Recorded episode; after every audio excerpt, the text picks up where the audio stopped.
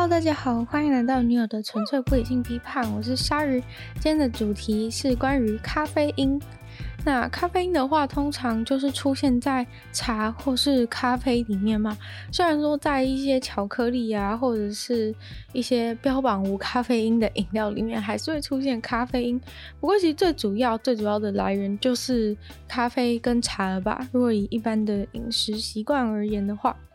那讲到咖啡跟茶，大家应该都会觉得咖啡跟茶就是我们的生活必备好伙伴吧。假如说生活中少了茶跟咖啡的话，可能工作都会出现问题，读书都会出现问题，感觉好像没有茶跟咖啡，我们的生活没有办法正常运作一样，因为。我们实在是太缺乏就是精神力了，就是有时候就是觉得啊没睡饱，或者睡眠品质不佳，所以就需要这一些茶或是咖啡来来提振我们的精神，然后让我们能够好好完成自己该做的事情。那茶跟咖啡之所以可以达到这个目的，当然就是因为它里面有咖啡因嘛。那这个咖啡因的话呢，就是可以帮助我们就是专注啊，或者是。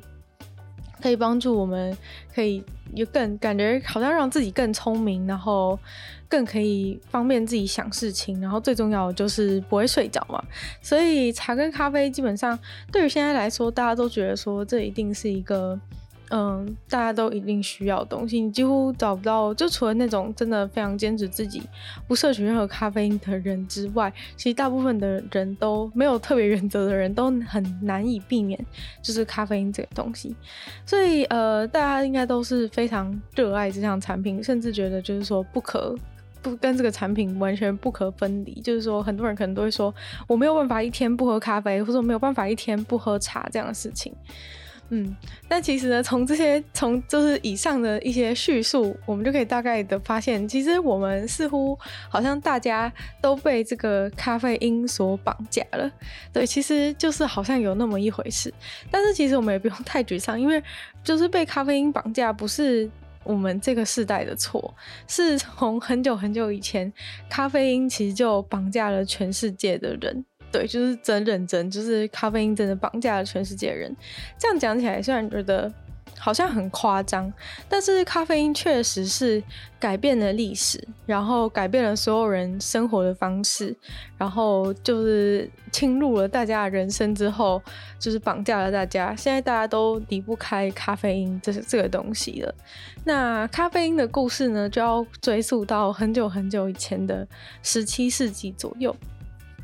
咖啡因是在呃十七世纪左右的时候才传入欧洲的。对，那原本的话是咖啡的话，主要是原产于呃原产于非洲，然后呃后来才传到欧洲。虽然说在呃东亚、东南亚好像本来就有一些呃喝茶的，好像就有一些茶的文化存在，但是呃其实茶的茶的咖啡因含量还是没有到。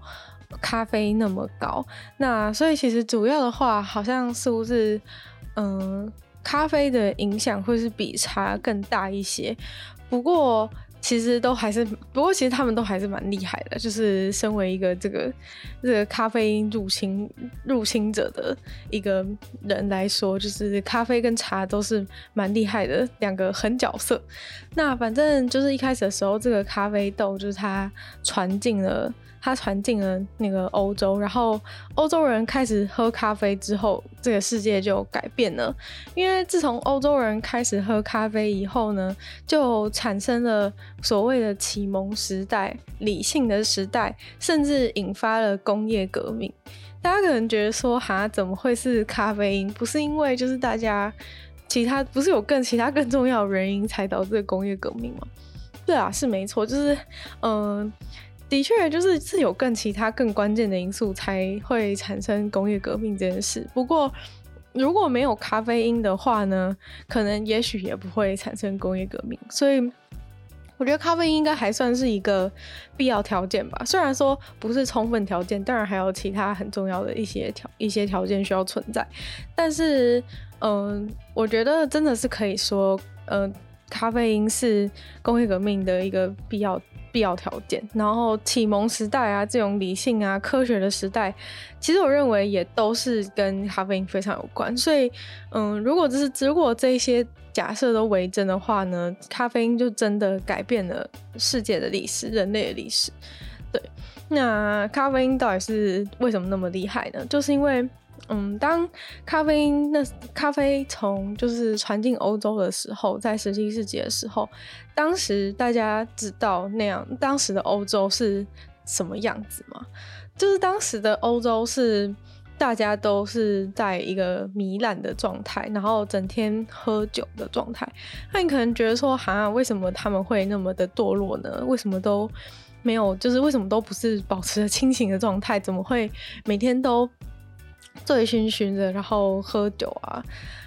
但其实是因为，嗯，酒类毕竟就是现在大家疫情应该也深有所感吧，就是有一些人就是会说什么 说什么，呃，假借就是消毒的名义，然后一直喝酒这样的状况，就是很多人都会嘲笑他们说白痴哦什么的，但是其实。酒毕竟就是真的是含有就是酒精嘛，那它其实真的是可以有消毒的作用。虽然说我是不知道说到底是可以杀死多少的那个病新冠病毒，但是嗯，总之就是酒其实真的有这样的效用。那所以那些人也不算是真的是假借这个名义在在喝酒，但反正这的确就是。欧洲人当时一直疯狂喝酒的原因，因为当时就是可能水源啊，并没有办法像现在一样就是那么的干净。就算我们需要喝的其实是水，但是当水没有办法那么干净，里面可能有一些微生物啊、细菌的时候，如果你喝下不干净的水的话，那后果是非常的不堪设想的。就如果大家看过那种什么。野外求生一零一的话，就会知道说，就是你在野外，就是你你那种野外求生的时候，你最需要的东西是水，但是你最不能受不了去喝的就是水，因为，嗯、呃，你在野外求生，不管你是在什么无人岛求生还是怎么样，好了，就是其实你在你在地上看到一个很清澈的水什么的，其实你都不能拿起来直接喝，就算它看起来再干净。就它里面如果有一些你不熟悉的细菌，或是就是真的有真的很很可怕的细菌，那你吃下去之后，你在那边又没办法看医生，你可能就是拉肚子什么的，就其实你增加了自己的死亡率。所以，呃，喝水这个事情其实是非常复杂的。就虽然说我们现在觉得好像，嗯、可能水龙头打开就有水啊，可能烧开就可以就可以喝什么的，但是其实，在野外的话，或者在很久很久以前的话，都不是这么一回事。因为水里面很有可能有细菌，你吃的话可能就死掉了。所以呢，嗯、其实欧洲人流行喝酒，并不是因为真的他们那么的，他们就是他们的个性很。个性很糜烂，或者是生活态度怎么样？其实就只是因为他们觉得说，如果喝酒的话比较安全，因为酒可以把那个水里面的一些细菌都杀死。所以，呃，即使是小朋友啊，他们也都会喝，就是叫 hard soda 的东西。像现在不是都会说，嗯，就是 soft drink 嘛，就是 hard soda，其实就是含有酒精的意思，就可能是有点类似。类似啤酒的感觉吧，就是比较比较酒精比较淡的，然后有气的感觉，就是有点像汽水的感觉，但它是含有酒精的汽水这样子。对，所以其实小朋友的早餐都会喝酒，对，就是这样子。那所以呢，这个喝酒的事情呢，就是在欧洲让欧洲人都非变得非常的那种懒散的感觉，因为毕竟这就是酒的。效用嘛，你你就是你，你有你用了酒的优势，就是让酒可以帮你杀菌，但是酒就是会让你就是想要睡觉啊，或或者是很呛啊之类的，就是让这些酒让这些欧洲人都没有办法正常的思考，对，因为他们就是长期都。在处在这个喝酒的状态之下，所以他们都没办法好好思考，就是只能就是每天都在很锵啊，然后或者是开 party 之类，开 party 我自己讲了，就是嗯，反正重点就是在于他们没办法好好思考，所以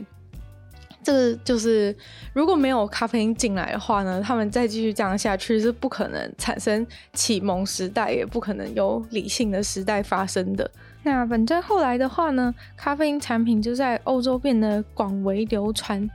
不是不管是呃从非洲传进来的咖啡啊，或是从亚洲传进来的茶，或是巧克力等等，这些东西都在十七世纪欧洲后来就是成为了就是非常流行的一些产品。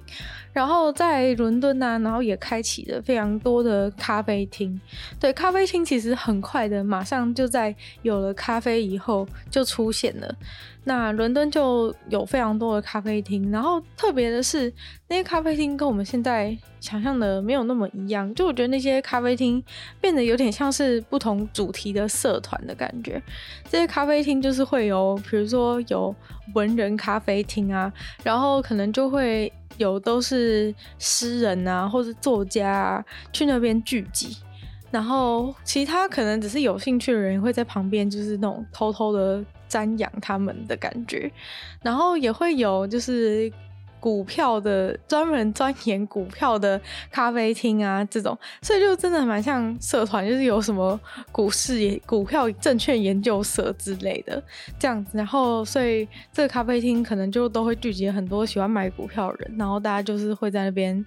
会在那边讨论这些事情，然后也会有一个非常重要的，就是这个科学家的咖啡厅。对，因为这个科学家咖啡厅，其实就算是真的，真的对，就是整个历史影响很大。就是因为有这些科学，就是这些对科学有兴趣的人啊，跑到这些咖啡厅，然后大家有机会在这个地点互相交流，然后大家都在这个。喝了咖啡因之后清醒的状态，然后在这个咖啡厅里面就是变，大家就是互相切磋自己所知道的知识，然后就变得越来越强，越来越强。所以，嗯，其实有点像是工作坊之类的，对。所以咖啡厅就是变成了一个非常好的一个这个科学啊，或者说其他专门的一些。项目的孕育场所，然后在那个地点的话呢，大家又因为喝了这个咖啡的关系，所以大家的精神状况都特别好，然后脑袋也都转得特别快，所以在这些咖啡厅当中就孕育出了非常多神奇的事情。然后，呃，像是大家都认识的知名物理课一定要学到的人物牛顿，他就也是这个。在这个咖啡因的帮助之下，成为了非常伟大的物理学家。那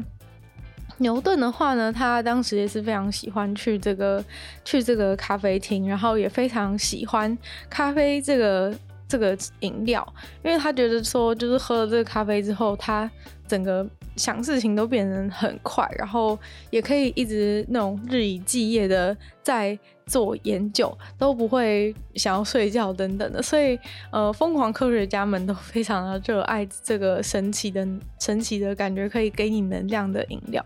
然后大家也都非常熟知的一个人物，在十七世纪啊，启蒙运动非常有名的人物伏尔泰，他也是这个咖啡的超级大爱好者。那他的话呢，据说他一天可以喝七十二杯咖啡。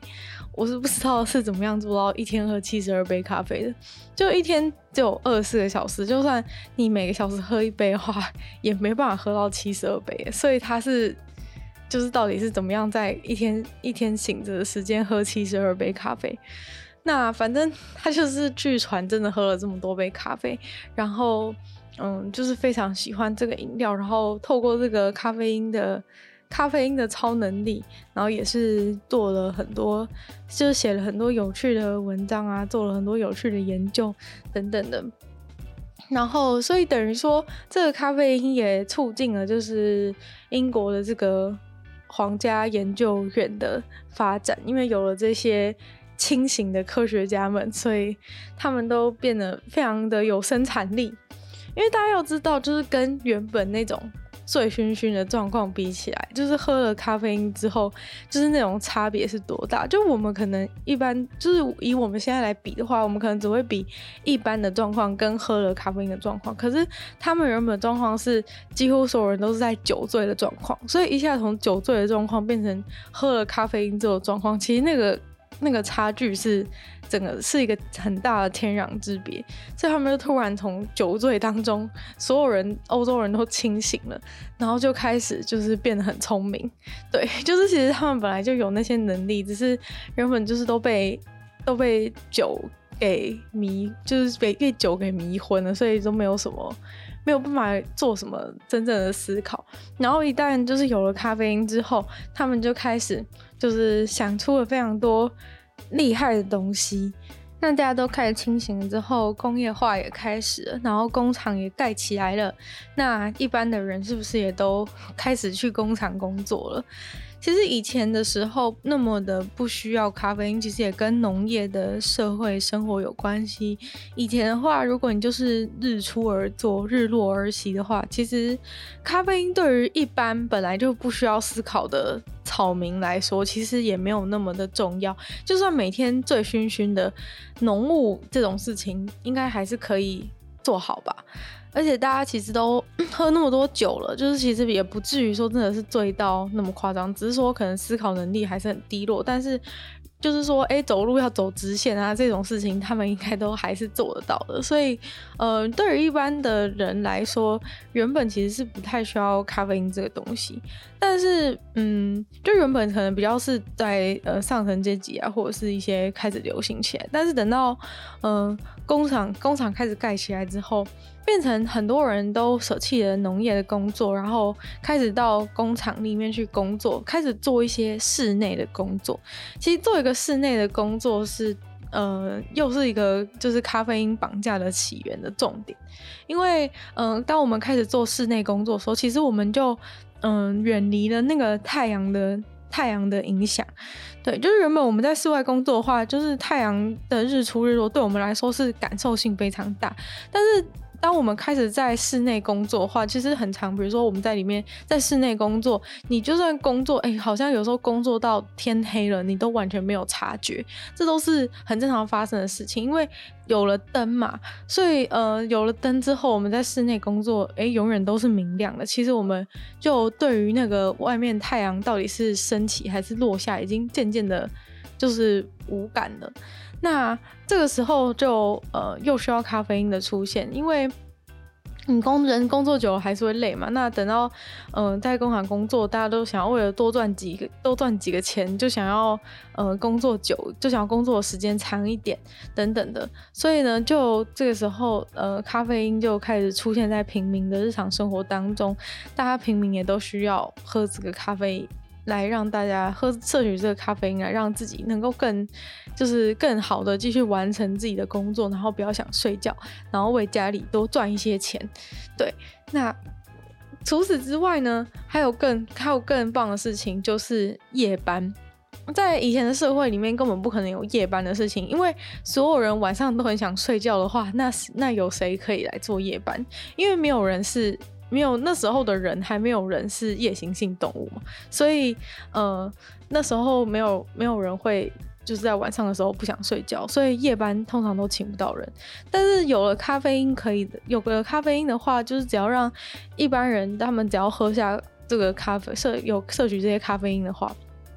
他就有精神可以在晚上工作了。所以呃夜班的工作就这样开始。蓬勃发展了起来。那这些工厂、工这些工厂啊，然后这些机器啊，都可以这样子二十四小时的一直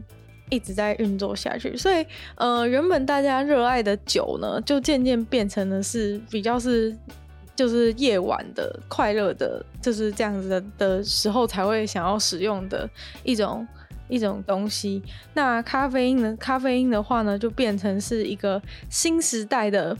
嗯、清醒的、文明的饮料。对，就是原本，嗯、大家可能就是不，大家可能就觉得是喝酒就是最最最开心一件事。但是，直到现在工业化时代之后，大家都想要就是清醒的工作啊什么的，所以，嗯、这个。喝咖啡因就变成了是一种文明的象征，就你喝这个咖啡饮料，你好像就是变得很很很精神啊，很清醒，然后能够能够好好的工作，然后大家也从此就是免就是免于了太阳的控制，就是变得是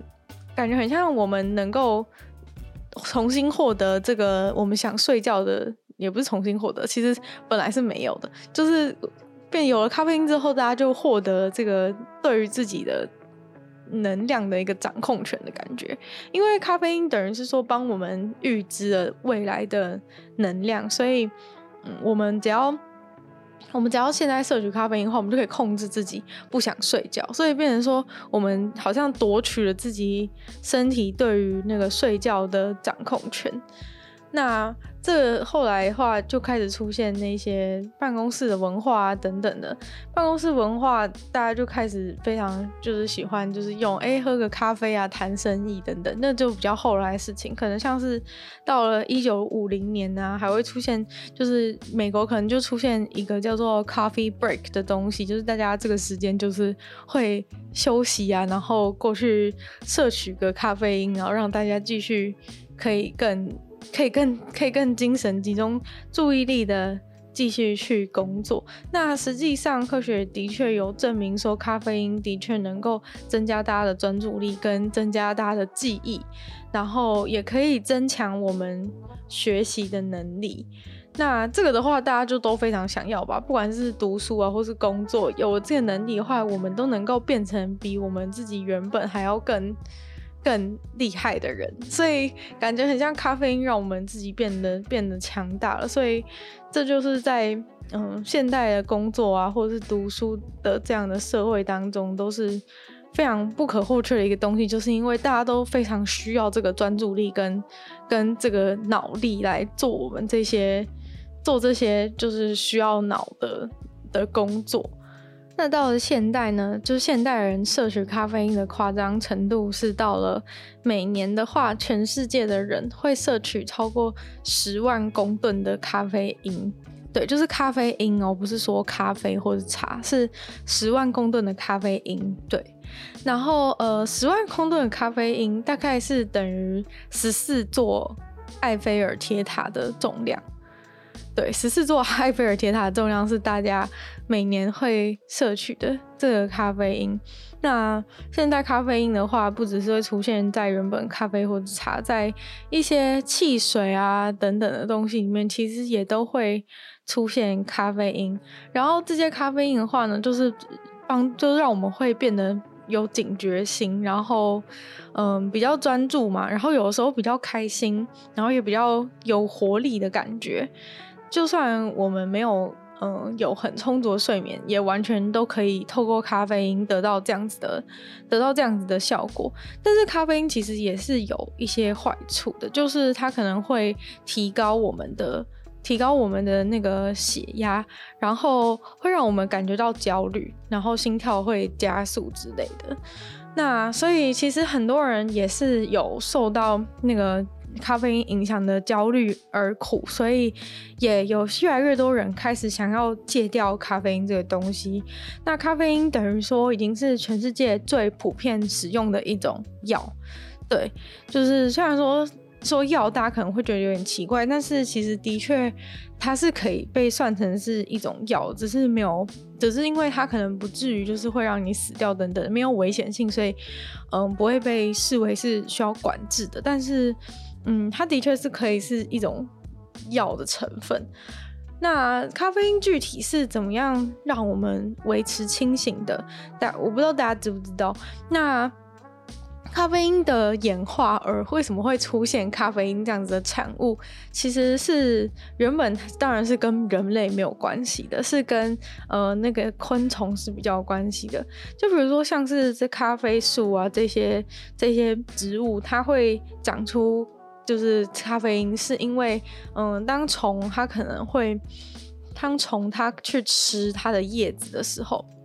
那这个虫就会因为里面含有咖啡因而死掉，因为，嗯，虫没有办法负荷那么高剂量的咖啡因，所以这些有咖啡因的树，它们的叶子都比较不会被害虫吃掉。但是呢，除此之外，就是它不只是一个毒性的成分的作用，那除此之外，在嗯，咖啡它可能咖有咖啡因的植物，它可能会开花。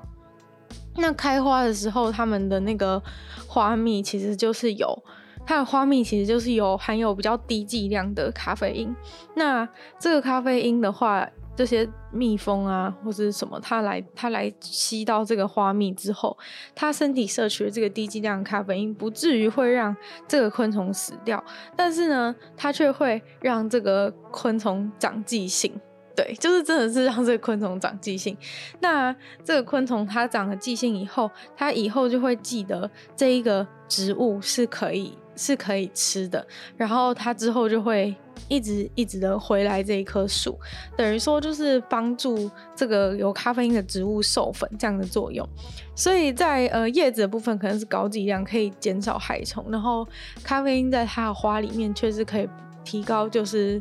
提高这些昆虫的记忆，然后让它继续的来帮助帮助那个植物去繁殖，这样子。那在人类的身体里面的话，咖啡因就是很明显，它是一个那个会刺激人类的那个中枢神经系统的东西。那其实主要它的原理其实非常的简单，就是只是说，嗯，咖啡因它会去它会去阻挡我们。阻挡我们接收另外一种让我们会想要睡觉的一个成分。那那个让我们会想要睡觉的成分呢，其实是叫做腺苷吧。那呃，咖啡因跟腺苷的那个形状呢，似乎是长得有一点相似，所以呢，它就可以把它阻挡掉。那呃，其实呃，会出现这些腺苷的原因，是因为我们平常在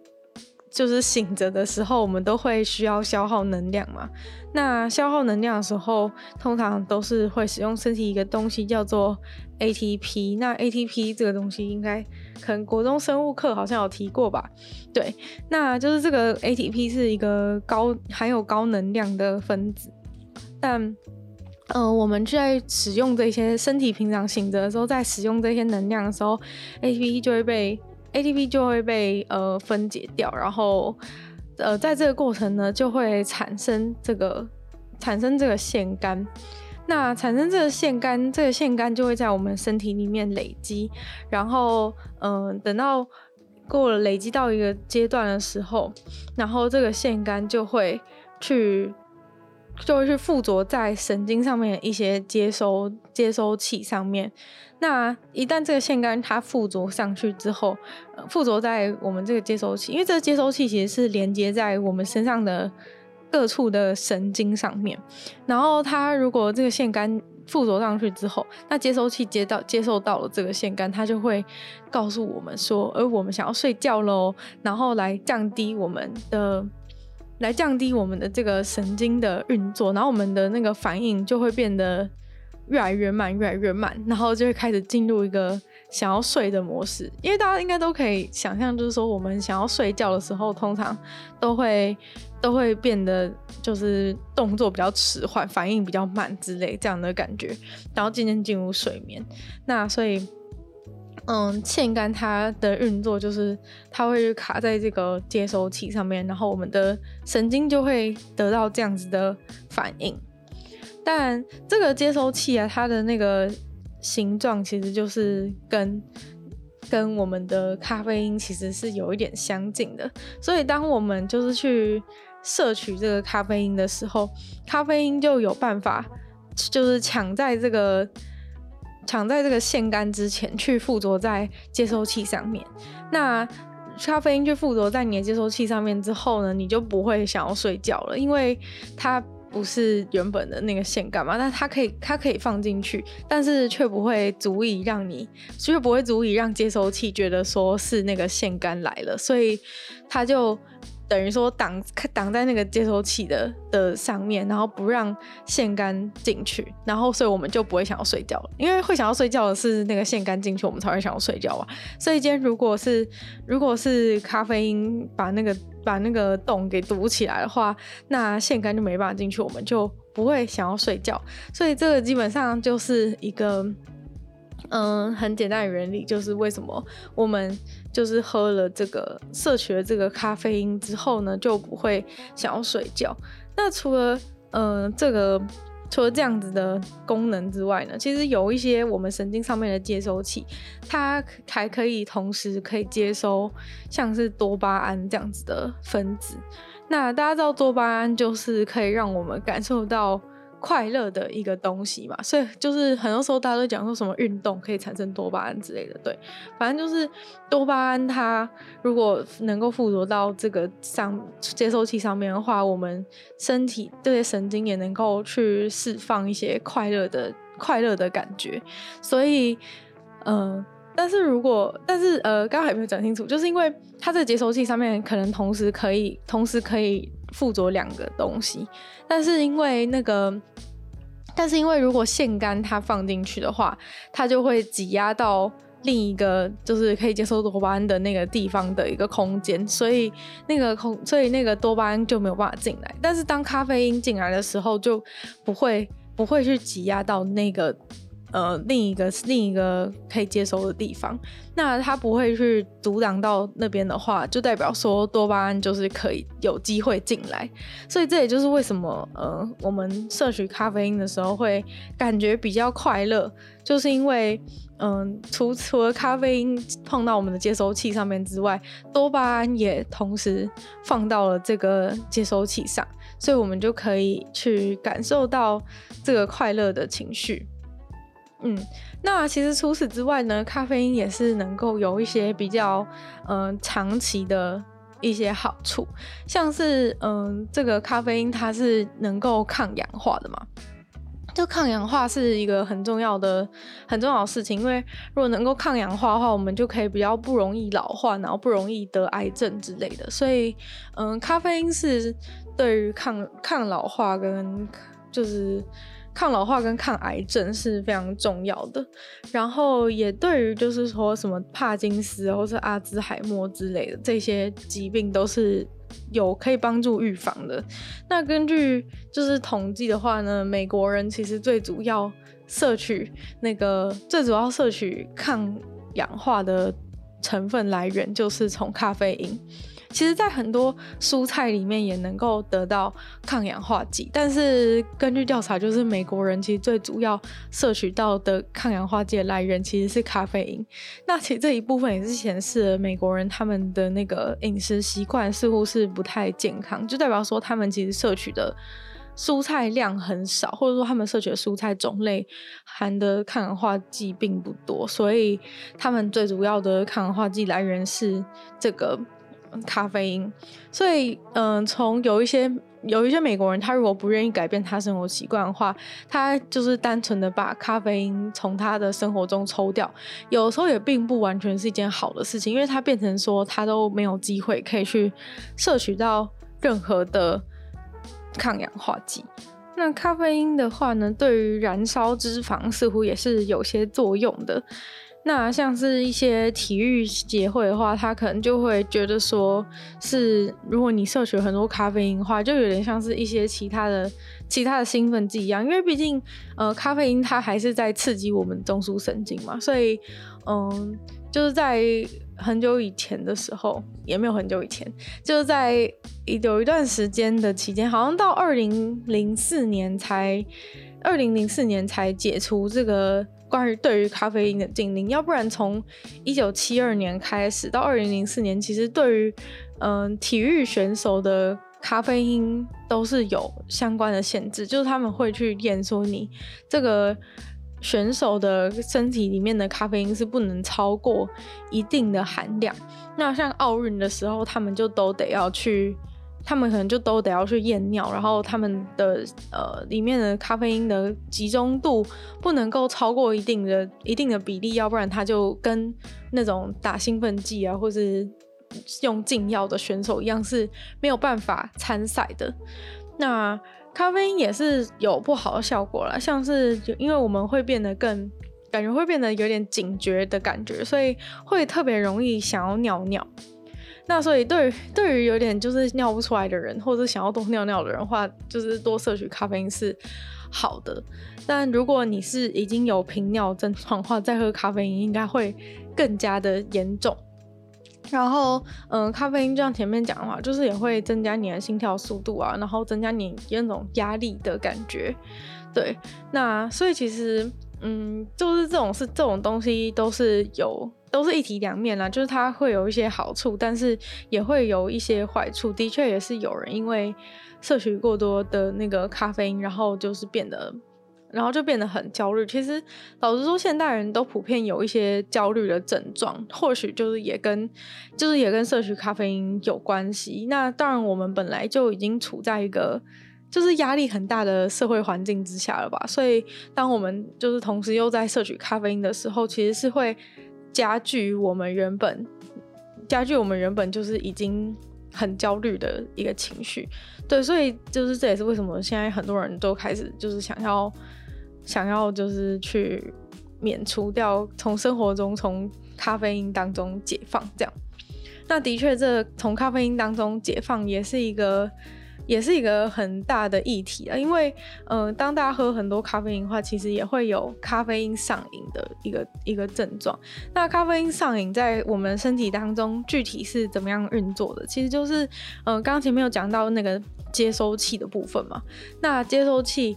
接收器出现的时候，咖啡因去占据它，我们就不会想要睡觉。但是为什么过一阵子之后又会继续想要睡觉？明明那些接收器已经被咖啡因给占据了。那其实是因为，嗯，过一阵子之后，我们我们的神经还会再长出新的接收器。那有可能这些接收器就是那些腺苷就跑进去那些接收器里面，所以我们就会想要睡觉。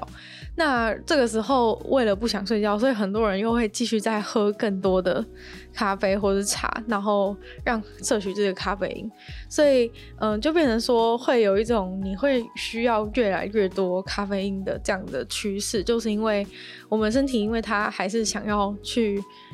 想要想 想要让你睡觉，所以它就会长出更多的那个，长出更多的接收器去接收这个腺苷，然后让我们去睡觉。结果我们因为不想睡觉，所以又继续就是变成一个循环的感觉。然后我们又要去喝更多的，又又摄取更多咖啡因，所以很多人就是变成说到后来，只要不喝，开始戒掉咖啡因的过程，其实会变得非常的痛苦，因为。就是那一段时间会变得非常非常非常的想要睡觉，然后我们其实就变成说好像没有办法离开咖啡因，因为如果你已经是很严重的那个成瘾者的话，可能你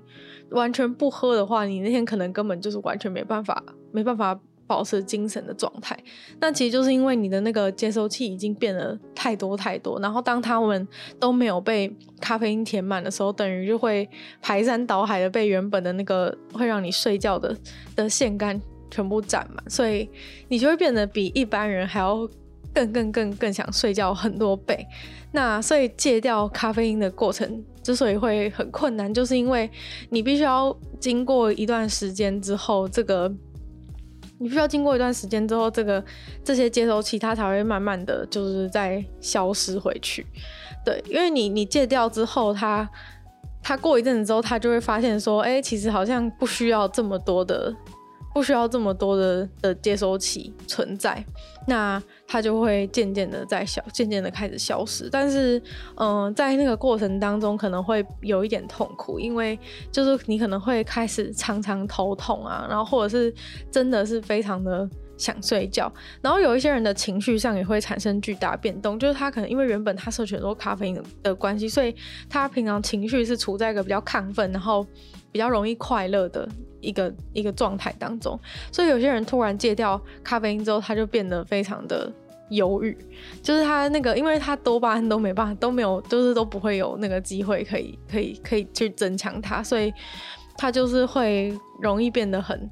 容易变，容易变得就是心情不好等等。然后有时候你可能就会觉得说，哈，我怎么会就是这么的，就是没来由的难过之类的一些一些状况。但是其实，如果你真的想要戒掉的话，你就是必须要，你就是必须要撑过这一个，撑过这个阶段，要不然的话，你就是会继续回去到你的轮回。但是当然，这就是个人的选择啊，并不是说你一定要去戒掉咖啡因，因为其实这个东西它就是，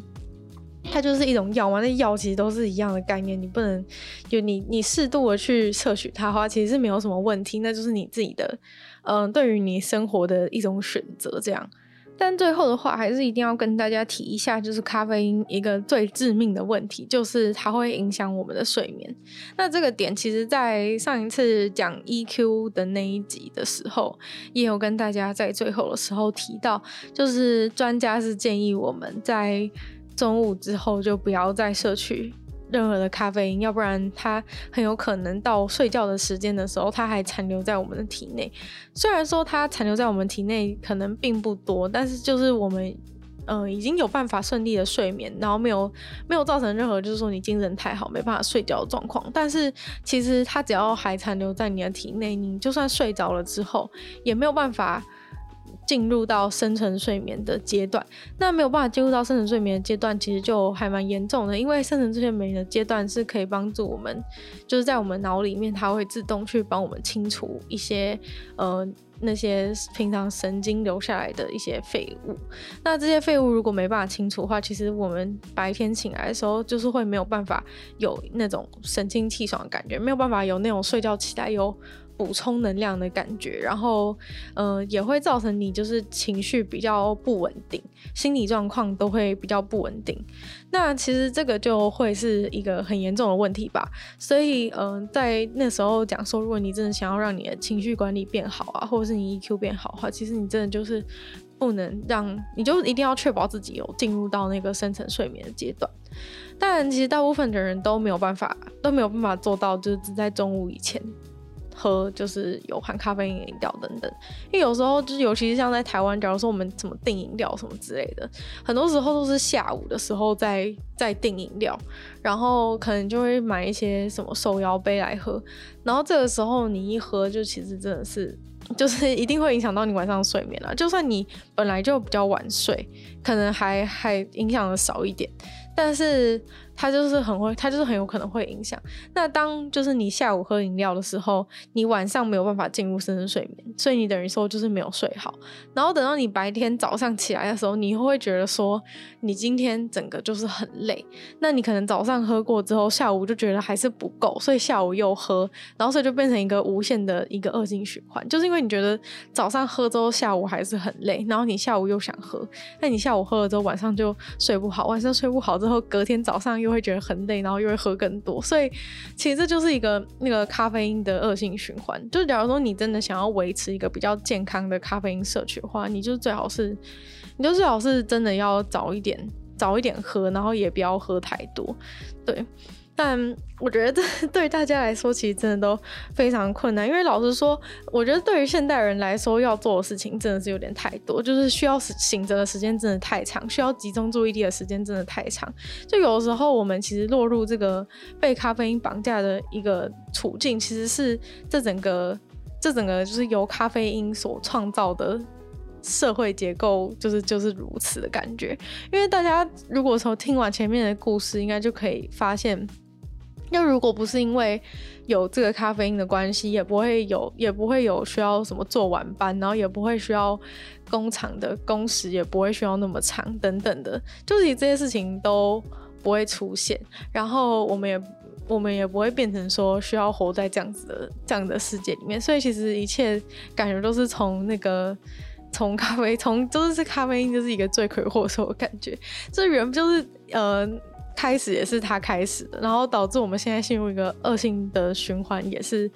必须要继续仰赖在这个咖啡因上面。就是不觉得听起来其实比一些毒品还要更可怕嘛？就是整个世界其实都被他控，从十七世纪开始被控制到现在都已经二十一世纪了，我们都已经有就是那么厉害的 AI 了之类的，但是我们却还是在被这些被这些咖啡因控制，就是觉得异常的觉得很荒谬。但其实是因为咖啡因改变了整个。社会形态，然后导致我们现在的生活方式就是需要，都是需要花那么多的精神力，然后需要，嗯、比如说醒着那么长的时间，工作那么长的时间等等的，就是都是这些造成的一个结果。因为就是有了咖啡因之后，就变成。大家就觉得你可以做到，这是你你应该可以维持那么久的的精神等等。但其实人本来就是维持精神的时间就是有限，但是现在大家就是会把它当成是一个无限的感觉，在一直一直喝摄取咖啡因，然后去无限的预知未来的未来的身体的能量。对，然后所以其实这还蛮严重，就是很多也许大家很多的心理疾病也都跟这个咖啡因有一些关系，因为。有一些呃负面情绪的累积，很多时候都是从这个生活当中的压力跟焦虑开始的，然后咖啡因又加剧了这样子的情况，然后加剧这样的情况的同时呢，我们又睡不好，然后然后那些呃不好的东西又没有办法被，就需要被清除的东西没办法被清除，然后所以呃我们的整个整个心理健康的层面都处在一个非常糟糕的状况，对。但我想，我觉得其实老实说，这个我们就是我们这些个人被咖啡因绑架的状况，其实就只是在在的反映出整个世界都是被咖啡因绑架的状况而已。所以我觉得，就是就是所有就是咖啡因上瘾的人，其实也不必要对自己那么的自责。就是只是我们还是需要多注意。就假如说你的那个，就是你焦虑的情况真的很严重啊，或者说你晚上睡不好的状况真的严重的话，你可能真的必须要。试着先减少一些咖啡因的摄取，或者是甚至是直接就是杜绝掉咖啡因的摄取，这样的话可能会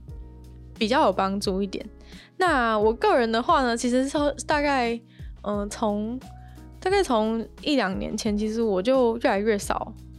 喝茶，但是其实我并不是因为就是这么厉害的原因，就是说哦，因为我知道说什么摄取太多咖啡因不好，所以我才不喝。其实只是单纯的因为就是我开始不太。吃不太吃糖的关系，就是觉得糖有，就是我有点吃糖就觉得有点不舒服，或者觉得太甜，或者觉得喉咙有点痛之类的，所以是一个很是一个很简单的原因，所以开始没有不太能够吃糖。但是，呃，如果你要去便利商店买饮料的话，其实便利商店里面绝大多数的饮料还是都是有糖的，所以选择就变得非常的少。然后选择变非常少的这状况之后呢，就会开始很容易喝腻一些饮料，或是。觉得说那个饮料就是已经就是没有很好喝之类的，就觉得在便利商店买不到自己很想喝的饮料，所以就变得越来越少喝茶了。对，要不然我以前其实是非常喜欢喝茶的，对，但是现在就越来越越来越少喝。嗯，那我觉得其实以前的话，真的觉得不喝茶会觉得很会觉得就是一整天就会很想睡觉，但是现在的话好像真的越来越还好了，所以可能。算是一个在我自己个人身上的一个小实验嘛，就是可以跟大家说，就是久了不喝好像真的不会怎么样，所以嗯，大家就是可以当做一个参考。虽然说呃，就是一些什么控制变音都没有都没有很都没有都没有做得很好，所以也不是一个很很值得信任的实验。不过就是给大家参考一下，就是说，呃，身为一个原本是一个喝茶上瘾的人，现在不太喝茶之后。就是生活还是好好的继续过下去的，所以大家就是也可以考虑一下，考虑一下，就是不要喝那么多的茶，就不是说完全不喝啊，就有时候，比如说喝个手摇杯的时候还是会喝，但是嗯，就是不会有每天都一定要喝这样子的习惯，嗯。我目前的状况是这样，那大家就是听完这一集之后，大家就是可以自己参考一下自己的做法。就是如果完全不想改变的话，其实也没有关系，因为就是这这也不是就是需要喝那么多茶，有时候也或者那么多需要喝那么多咖啡，有时候也不是你的错，就是是因为这个世界就是真的让让我们有太多 太多的事要做了，对，所以大家就加油吧。但如果真的有严重的状况的话，真的要就是要自己小心一下啦，对。那如果想要抗氧化的人的话呢，